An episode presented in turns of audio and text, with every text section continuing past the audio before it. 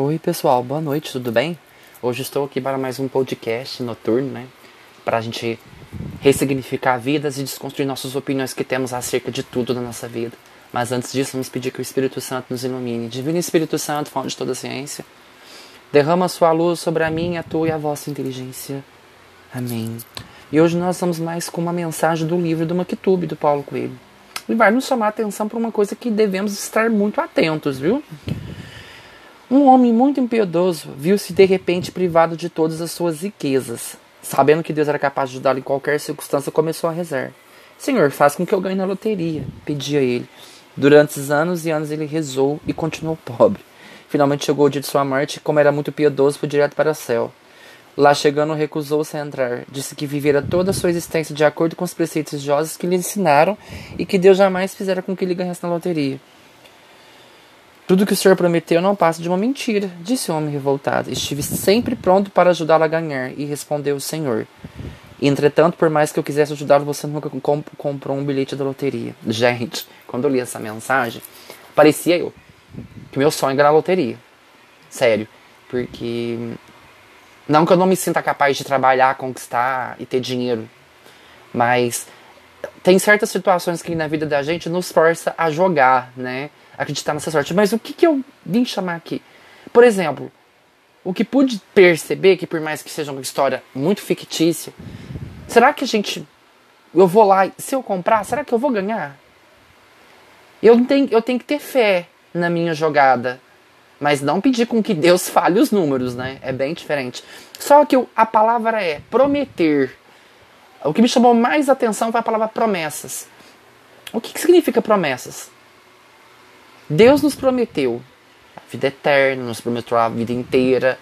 A Bíblia inteira é uma, é uma eterna promessa, mas eu não gosto muito de prometer. Eu gosto da palavra comprometer-se. Ó, comprometa-se. Com traços prometa-se. Não prometa, porque quando você prometer, você não pode, você vai ter, você vai ter que cumprir. Porque tanto é que lá em Eclesiastes nos chama atenção para isso, ó. Quando fizeres um voto a Deus, realiza sem delonga, porque aos insensatos Deus não é favorável, portanto, cumpre teu voto. Mas não vale fazer voto que prometer e não ser fiel à promessa. Então a gente tem que tomar cuidado com aquilo o voto que nós fazemos, a gente não ser fiéis a essas promessas. O problema não está em a gente prometer. O problema é que a gente pensa, ah, eu vou prometer isso a Deus, aí Deus vai cumprir isso na minha vida. Gente, é errado a gente pensar que só porque a gente está cumprindo aquilo, a gente vai ter mérito em cima daquilo. Não é mérito. As promessas já existem de Deus antes mesmo de a gente prometer. Então não há necessidade de prometer. Deus não pede que você promete. E as pessoas fazem com que a gente prometa. Não aceite promessas de ninguém.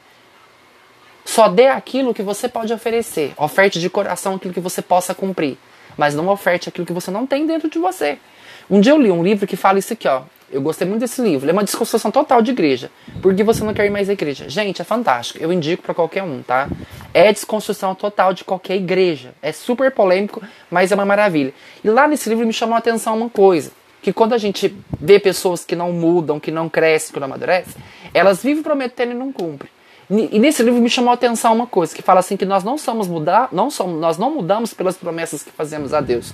Nós mudamos pelas promessas que Deus nos faz. Então, a promessa de Deus à vida eterna é fiel, é firme, é expressador. Então, eu não mudo pela promessa que eu faço. Por exemplo, vamos pegar a, a quaresma. A quaresma é aquele tempo em que você faz a promessa de não fazer aquilo durante aqueles 40 dias. Gente, pra quê? Qual que é o sentido? 40 dias? Se você pode fazer 40 dias, por que você não pode fazer isso para a vida inteira? Não tem sentido de você fazer uma promessa e ela se quebrar no meio do caminho.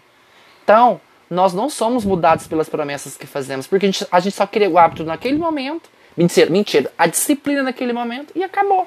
Eu vou beber mais do que eu bebi, eu vou me drogar mais do que eu drogava, eu vou me viciar mais do que eu já sou viciado. Você tá entendendo o que eu dizer? A gente precisa não só da disciplina, mas que isso vira um hábito. Então guarde no seu coração que promessas elas não te modificam, mas a palavra de Deus na sua vida, que é promessa, te modifica. Ela sim vai se cumprir na sua vida. Fora disso, gente, não prometam, se comprometam. Amém? Louvado seja o nosso Senhor Jesus Cristo, para sempre seja louvado. Que Deus vos guie, vos guarde e vos abençoe. Amém.